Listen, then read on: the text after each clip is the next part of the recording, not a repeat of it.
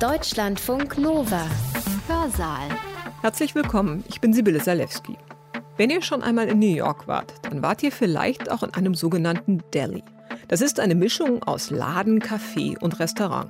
So ein Deli ist nicht schick. Stühle und Tische erinnern eher an eine einfache Mensa oder Cafeteria.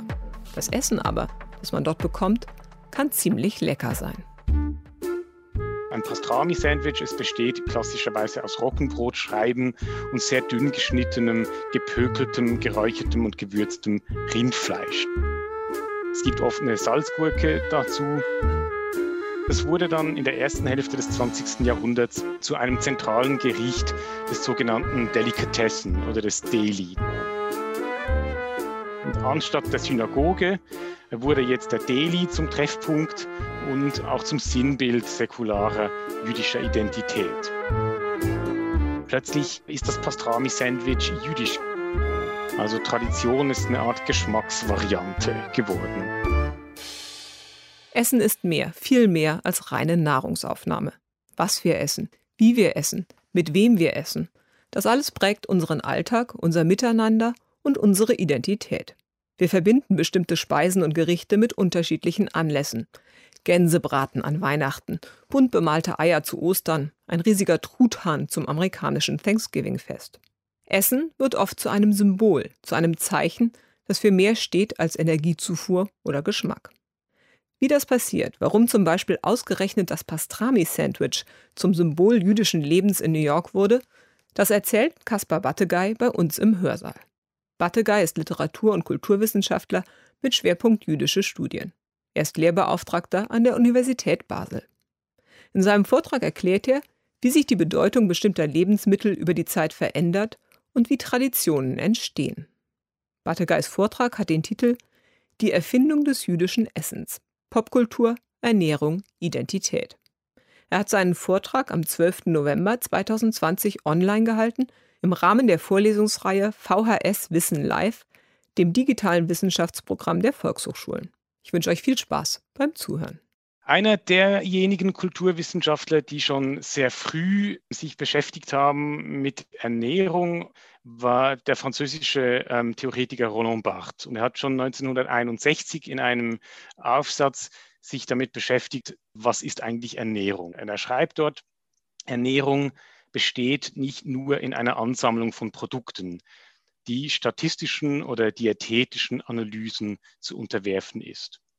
Also das wäre eben die eher medizinische, ja, biologische Seite der Ernährung, die uns natürlich auch beschäftigt.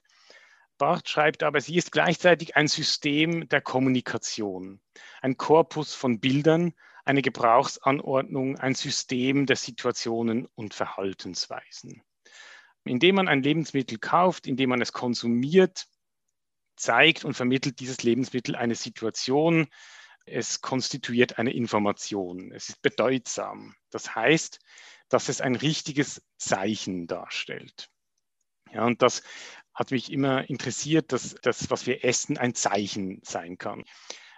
Ja, ich komme dann zu Beispielen, aber vielleicht ganz kurz. Ähm, in vielen Familien gibt es bestimmte Speisen, bestimmte Gerichte, die für bestimmte Situationen stehen. Sei es, dass man an Weihnachten, Judentum wäre es eben an anderen Feiertagen, bestimmte Gerichte isst und dann kommt die Familie zusammen und es ist wie ein Zeichen dieser Zusammengehörigkeit, dieser Gemeinschaft.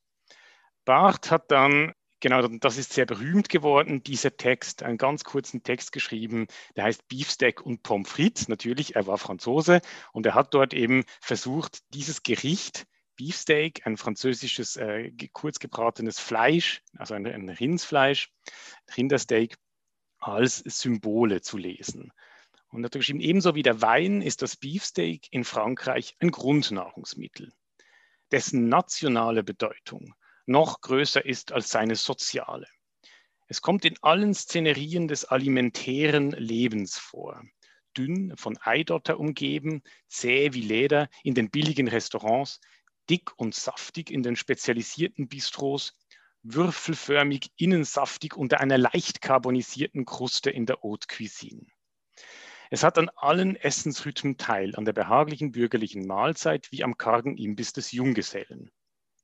Es ist ebenso rasch zubereitet wie nahrhaft und erzielt das bestmögliche Verhältnis zwischen Ersparnis und Effizienz, Mythologie und Anpassungsfähigkeit seines Konsums. Das ist natürlich sehr ja, elaboriert jetzt, aber auf was es mir wirklich ankommt, ist, dass er sagt, es ist ein französisches Gut allerdings heute bedroht durch die Invasion der amerikanischen Steaks. Ja, und dann schreibt er später noch, Pommes frites sei das alimentäre Zeichen des französischen Wesens. Also er sieht wirklich ähm, eine Speise als Nationalsymbol, als Zeichen für äh, die Zusammengehörigkeit in einem Land. Ja, und dafür gibt es auch unzählige literarische Beispiele im Wintermärchen von Heinrich Heine wird zum Beispiel das Sauerkraut als das Zeichen Deutschlands dargestellt und so weiter. Wenn wir aber jetzt bei den Kulturtheoretikern bleiben und noch nicht gleich in die, in die Literatur gehen oder in die, in die Kunst, dann würde ich gerne noch ähm, verweisen auf eine andere Theoretikerin, nämlich Mary Douglas, die anschließend an Roland Barthes ebenfalls einige Schriften vorgelegt hat ähm, in den 1970er und 1980er Jahren zur Bedeutung von Essen. Sie hat etwas Interessantes gemacht für eine Kulturwissenschaftlerin. Sie hat nämlich eine Formel geschrieben. Das machen ja sonst nur Physiker und Naturwissenschaftler, aber sie hat eine Formel entworfen, um die familiäre Mittelstandsküche in Westeuropa zu charakterisieren. Diese Formel lautet A plus 2b. Damit ist gemeint A, das ist die Hauptkomponente also etwa eine Bratwurst und B, Nebenkomponente, also ein, vielleicht in der Schweiz wäre das eine Rösti oder Nudeln und noch ein Salat. Und im Verlauf einer Mahlzeit ist es genau gleich. Es gibt eine Hauptspeise und eine Vorspeise und ein Dessert. Sie ist eigentlich ausgegangen von einer Beobachtung in ihrer Familie, dass nämlich ihre Kinder, als sie mal irgendwie nur äh, ein Pudding gemacht hat, haben ihre Kinder gesagt, das ist doch kein Essen. Und dann hat sie sich überlegt, okay, ähm, was, warum eigentlich? Was macht ein Essen für uns aus? Und eben der Text, in dem sie diese Formel geschrieben hat, äh, der heißt auch das Entziffern einer Mahlzeit, Deciphering a Meal. Dort schreibt sie in diesem Aufsatz, die Bedeutung einer Mahlzeit ist in einem System wiederholter Analogien zu finden. Jede Mahlzeit trägt etwas von der Bedeutung der anderen Mahlzeiten in sich und jede ist ein strukturiertes gesellschaftliches Ereignis.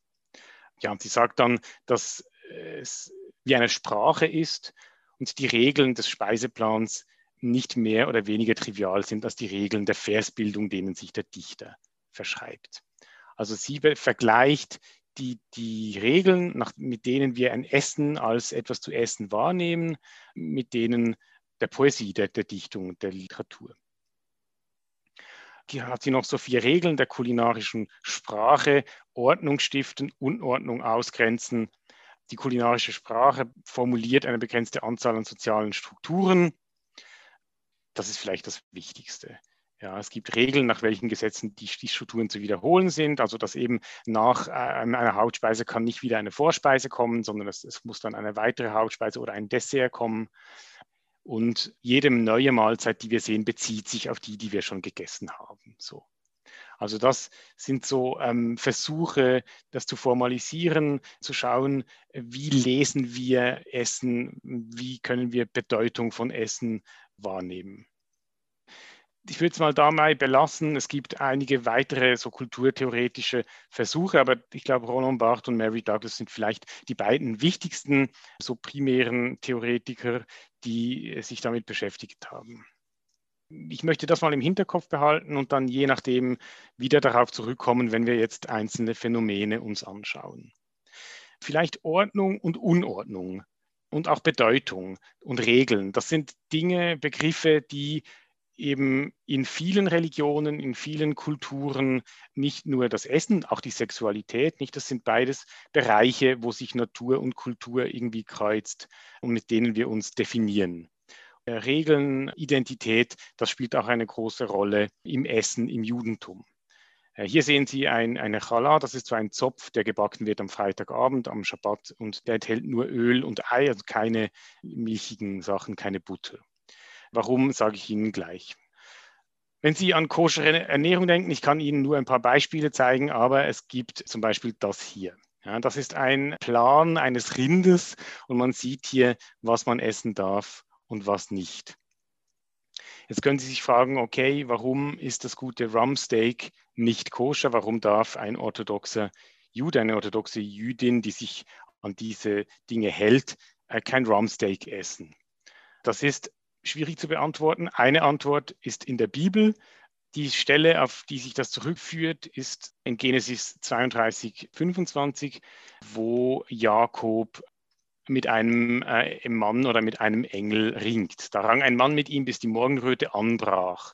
Und da sah er, dass er ihn nicht übermochte, rührte er das Gelenk seiner Hüfte an und das Gelenk der Hüfte Jakobs ward mit ihm verrenkt.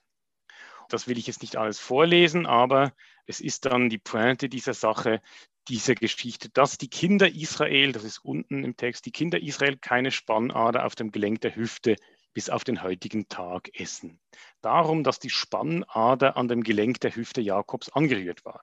Also durch diese kurze Bibelstelle wurde ein riesiges System, das Bücher füllt, ausgearbeitet, welche Teile des Rindes man essen darf und welche nicht.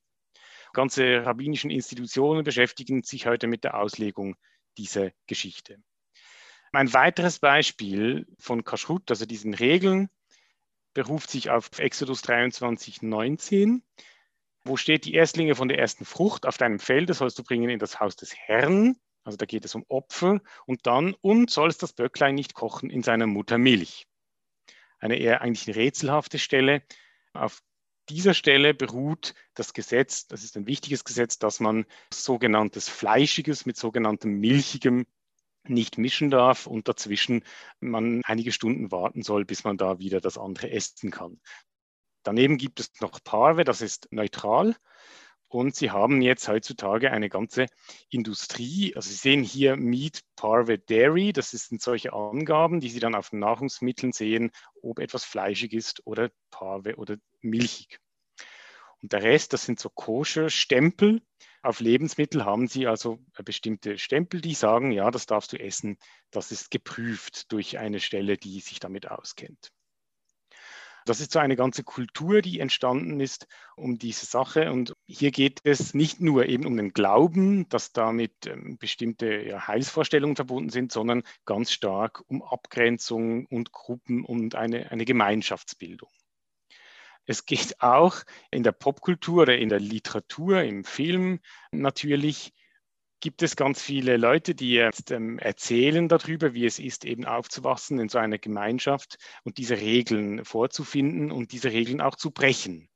Zum Beispiel äh, Alyssa Altman, eine, einen Roman My Life as an Orthodox Outlaw, also jemand, der beschreibt, wie er diese Gemeinschaft verlässt. Und der Titel ist Treif. Und Treif, das heißt unrein. Also es wird dann eben aus dem Bereich des Essens auch übertragen in so ein ganzes Leben.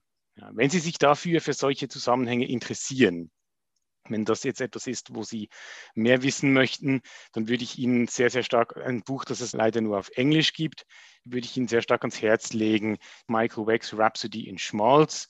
Da geht es um die Tradition des osteuropäischen Essens, eine Tradition, die es ähm, leider nur noch in den USA und Kanada vielleicht noch in, in Argentinien an einigen Stellen gibt und sehr, sehr stark im Verschwinden begriffen ist, da es das osteuropäische Judentum nicht mehr gibt in dem Sinn. Ich würde jetzt zu einem Beispiel gehen eines jüdischen Essens und schauen, was an dem jüdisch ist und wie sich das entwickelt hat. Ein Sandwich das kann man an vielen Orten in Nordamerika bestellen. Es ist also ein Pastrami-Sandwich. Es besteht üblicherweise, klassischerweise aus Roggenbrotscheiben und sehr dünn geschnittenem, gepökeltem, geräuchertem und gewürztem Rindfleisch. Der Senf ist vielleicht eher kontrovers, das machen nicht alle. Es gibt oft eine Salzgurke dazu. Dieses Sandwich, also dieses Fleisch, wurde Ende des 19. Jahrhunderts in Rumänien von rumänischen Juden an die Ostküste der Vereinigten Staaten transportiert und es wurde dann in der ersten Hälfte des 20. Jahrhunderts zu einem zentralen Gericht des sogenannten Delikatessen oder des Deli. Der Deli, Sie wissen das, wenn Sie schon mal in den Vereinigten Staaten waren, ist ein kleiner Imbissladen. Da kann man Sandwiches, Pickles und andere Dinge so am Tresen essen oder mitnehmen. In New York City existierten in den 1930er Jahren, das habe ich mir aufgeschrieben, ungefähr 1500 koschere Dailies.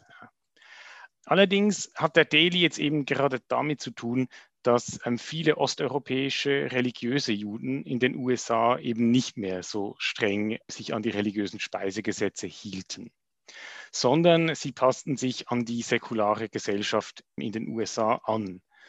Der Historiker und Judaist Ted Merwin hat ein Buch geschrieben über Pastrami, Pastrami on Rye, An Overstuffed History of the Jewish Daily.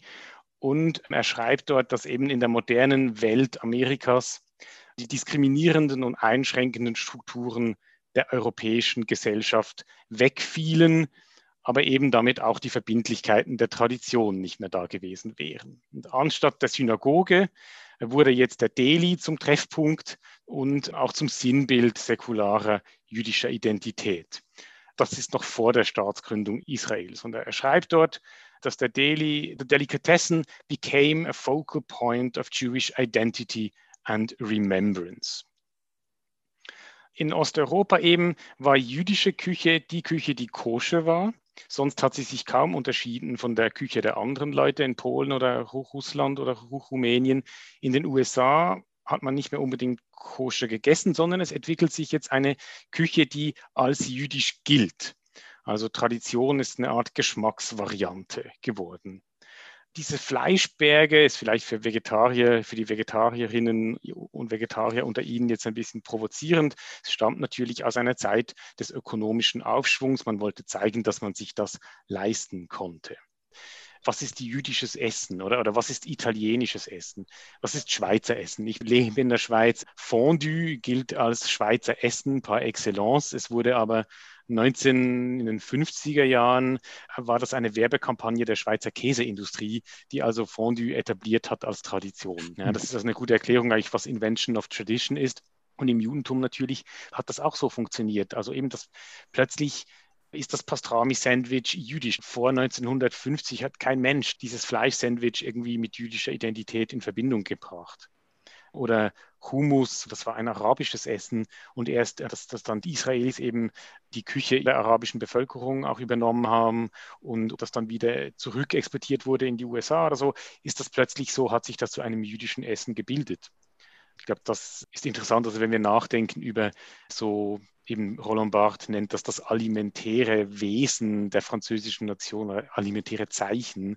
Es ist willkürlich, so wie jedes Zeichen. Ja. Es mhm. wurde irgendwann als Konvention jetzt nicht intentional eingeführt, sondern es hat sich so entwickelt historisch. Das Bild hier ist eine Werbung für die Serie Transparent von Jill Soloway. Es geht um eine Familie in Kalifornien, eine jüdische Familie, in der der, der Familienvater, der ist pensioniert, sich als transsexuell outet. Und eigentlich, dass das Juden sind, wird kaum gesagt, aber das Essen wird sehr stark auch immer ins Zentrum gerückt. Und hier sehen Sie auch das Pastrami-Sandwich so als Icon dieser jüdischen Identität, dieser Familie. Also das Pastrami-Sandwich ist eine Art Selbstläufer geworden. Ich möchte vielleicht ganz kurz darauf verweisen, dass man das eben auch in, in ähm, Europa unterdessen essen kann. Ich habe hier das selbst probiert, im Maxi Eisen in Frankfurt, im Bahnhofsviertel ist das. Und das ist ein interessantes Ding, weil das Maxi Eisen inszeniert sich sehr stark als jüdisches Lokal, wurde auch von jüdischen Gastronomen gegründet. Man kann auch äh, in Berlin zum Beispiel im Mog Melzer, das ist im, in der alten jüdischen Mädchenschule, ein Kulturzentrum heute Pastrami, Sandwiches essen. Wenn man daran denkt, dass natürlich Frankfurt und Berlin vor der Machtergreifung der Nationalsozialisten so blühende jüdische Zentren waren, dann ist das merkwürdig, ja, weil jetzt nicht, es wird jetzt hier nicht das Essen serviert, das diese deutschen Jüdinnen und Juden gegessen haben, die umgebracht wurden, mehrheitlich oder vertrieben, sondern man holt sich ein Icon der amerikanischen jüdischen Kultur und fügt es in Deutschland ein mit einer ganz anderen Geschichte, wie so als positives Zeichen der jüdischen Identität. Ich habe gemischte Gefühle natürlich, wenn ich das sehe, aber ich denke, auch wenn man da skeptisch ist, ich, man kann, es ist lecker und man kann es essen und es, es hat mit Lebenslust auch zu tun und damit äh, vielleicht ja äh, auch kann man sagen, probieren geht über studieren oder so etwas. Aber das vielleicht einfach so als Hinweis eines ganz seltsamen Kulturtransfers, der hier stattfindet. Ja, so viel zum Pastrami-Sandwich. Pastrami ist eines meiner Lieblingsthemen. Pastrami-Philosophie könnte man vielleicht mal schreiben. Das Fleischessen wäre ein Thema, Verzicht auf Fleisch, das kann man bei Pastrami äh, kaum. Aber ich möchte es jetzt so bei dem belassen und noch zum letzten Thema übergehen. Matze und gefüllte Fisch essen Erinnerung, Identität. Gefüllte Fisch, das ist eine sehr klassische ostjüdische Speise. Oft sieht man eben nur die Füllung oder isst auch nur die Füllung. Das sind im Fleischwolf gemachte Klößchen aus Karpfen. Hier sehen Sie noch so ein bisschen rote Beete, Salat dazu und da ist immer so ein bisschen Sülze dazu und so eine Karottenscheibe. Wenn wir nochmal zurückgehen, uns nochmal fragen, was hat Essen mit Identität zu tun? Es gibt ein, vielleicht das berühmteste Beispiel in der Literatur, wo das Essen ein Gericht, eine Speise, eine, ein ganzes Gebäude von Erinnerungen aufschließt und einen ganzen Riesenroman eigentlich grundiert. Und das ist auf der Suche nach der verlorenen Zeit, à la recherche du temps perdu von ähm, Marcel Proust. Es fängt nach ähm, einigen Dutzend Seiten, also an, dass er heimkommt von einem Spaziergang und dann von seiner Mutter eine Schale mit äh, Lindenblütentee serviert bekommt und ein Madeleine-Gebäck so auflöst in diesem Lindenblütentee. Und er schreibt dann, dass in diesem Geschmack plötzlich die Erinnerung an die Kindheit wach wurde. Und aufgrund dieser berühmt gewordenen Szene erzählt dieser Ich-Erzähler dann über hunderte von Seiten seine Kindheit. Also ich glaube, die Proust-Szene, dieser Proust-Moment ist für die Literatur wichtig. Es gibt natürlich dazu äh, schon auch Parodien und so weiter. Wir haben das einmal mit Kollegen versucht, auch in anderen, also in der deutschen, in einer vergleichenden literaturwissenschaftlichen Studie zu untersuchen, wo es überall solche Szenen gibt. Und das ist unendlich. Wenn wir Essen und Gedächtnis und Erinnerung sagen, im Judentum gibt es einen Feiertag, eine Speise, wo das wirklich zusammenspielt. Das ist Pesach, das feiert man im Frühling, die Erinnerung an den Auszug aus Ägypten.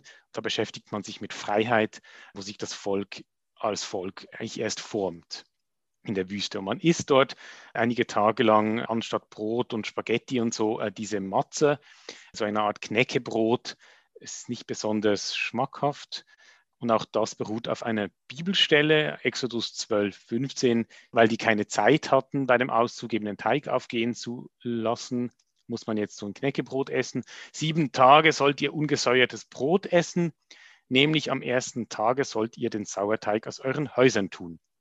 Wer gesäuertes Brot isst vom ersten Tag an bis auf den siebenten, des Seele soll ausgerottet werden von Israel. Also das ist ziemlich ja, krass. Also das ist wirklich ähm, eine Todsünde, wenn man an Pesach eben gesäuertes Brot isst und eigentlich recht viele, auch nicht nur ganz religiöse jetzt äh, Jüdinnen und Juden, halten sich an das und machen aus dem so eine kleine Tradition und man isst äh, eben diese Mazot.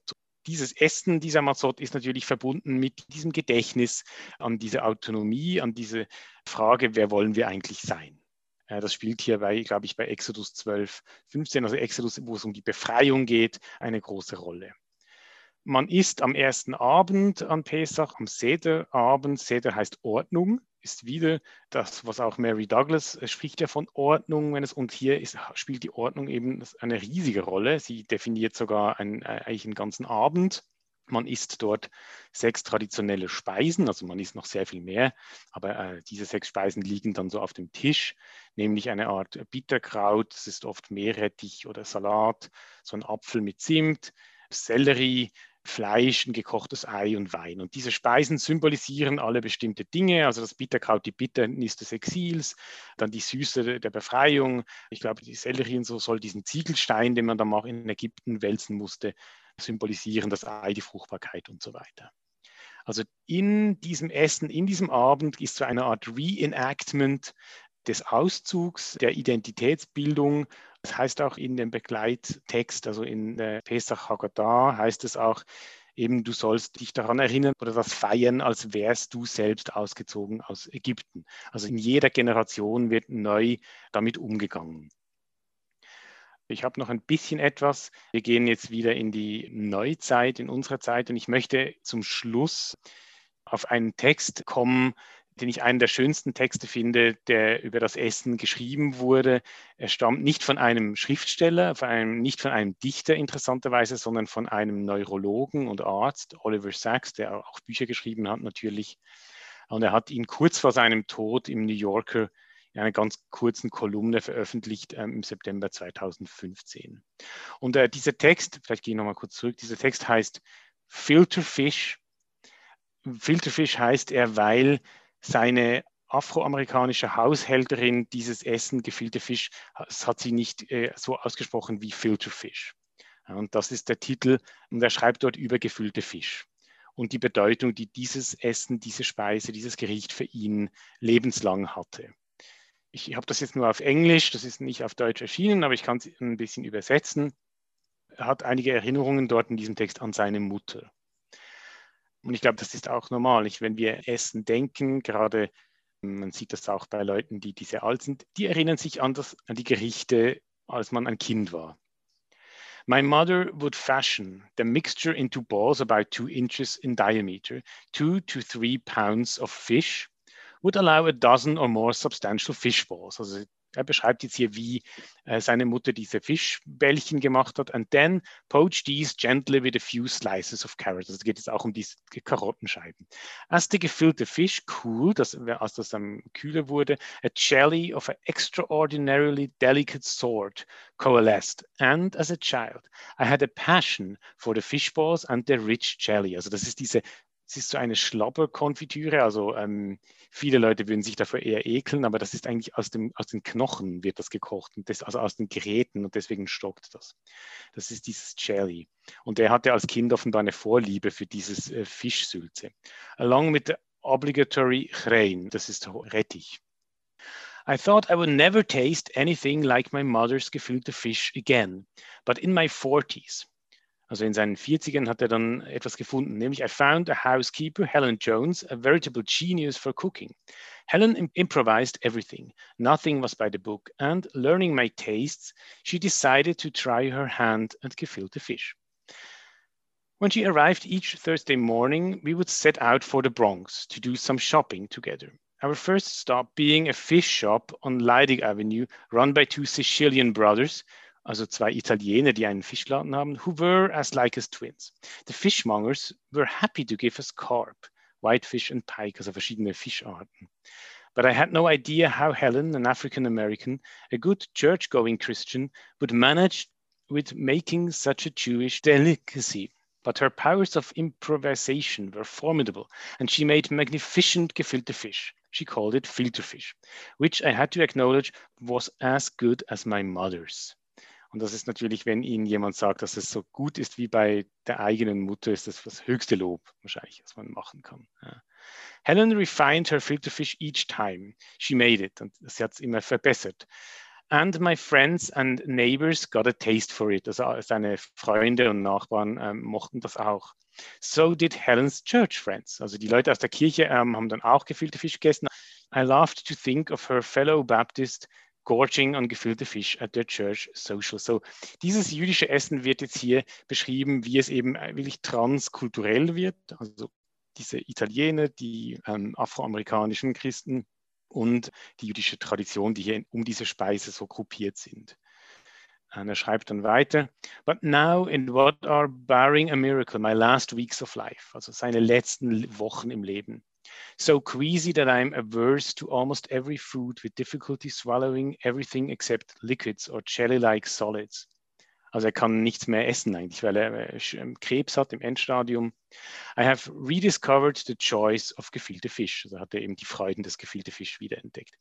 I cannot eat more than two or three ounces at a time, but an aliquot of gefilte fish every waking hour nourishes me with much needed protein. Gefilte fish jelly, like calf's foot jelly, was always valued as an invalid food. Also er isst dann so ein bisschen Jelly von diesem gefüllte Fisch. Und er, er, lässt sich das bringen von verschiedenen äh, Dailies, schreibt er hier. Sables, Bars, Barney Greengrass, the Second Avenue Daily. Das sind bekannte Dailies in New York. And I like it all, though none compares to my mother's or Helen's. While I have conscious memories of gefilte fish from about the age of four, I suspect that I acquired my taste for it even earlier, For with its abundant, nutritious jelly, it was often given to infants in Orthodox households as they moved from baby foods to solid food. Gefilte fish will usher me out of this life as it ushered me into it 82 years ago. So, und das ist der Schlusssatz seines Textes. Also er sagt, ja, wahrscheinlich sein Geschmack, diese Vorliebe für diese Speise hat er bekommen als Kind. In orthodoxen Haushalten gibt man nämlich kleinen Kindern, die gerade so umstellen von Milch und Brei zu, zu anderem Essen, oft dieses Jelly, also diese Sülze. Und er sagt dann, dass diese Speise wird ihn aus dem Leben begleiten, wie es ihn in das Leben hinein begleitet hat. Ich glaube, das ist meiner Meinung nach einer der ja, ergreifendsten Sätze, die über Essen geschrieben wurden von diesem Neurologen, der sich ja auch mit der Hirnfunktion ja in seinem Beruf beschäftigt hat. Und wir sehen hier, glaube ich, so einen Kristallisationspunkt von Essen, Erinnerung, Gedächtnis, äh, Kultur, all diesen Dingen, über die ich eben heute jetzt gesprochen habe. Das war der Kulturwissenschaftler Kaspar Wattegei über Essen als Symbol. Sein Vortrag hatte den Titel Die Erfindung des jüdischen Essens, Popkultur, Ernährung, Identität. Er hat ihn am 12. November 2020 online gehalten im Rahmen der Volkshochschulvorlesungsreihe VHS Wissen Live. Deutschlandfunk Nova. Hörsaal. Samstag und Sonntag um 18 Uhr. Mehr auf deutschlandfunknova.de.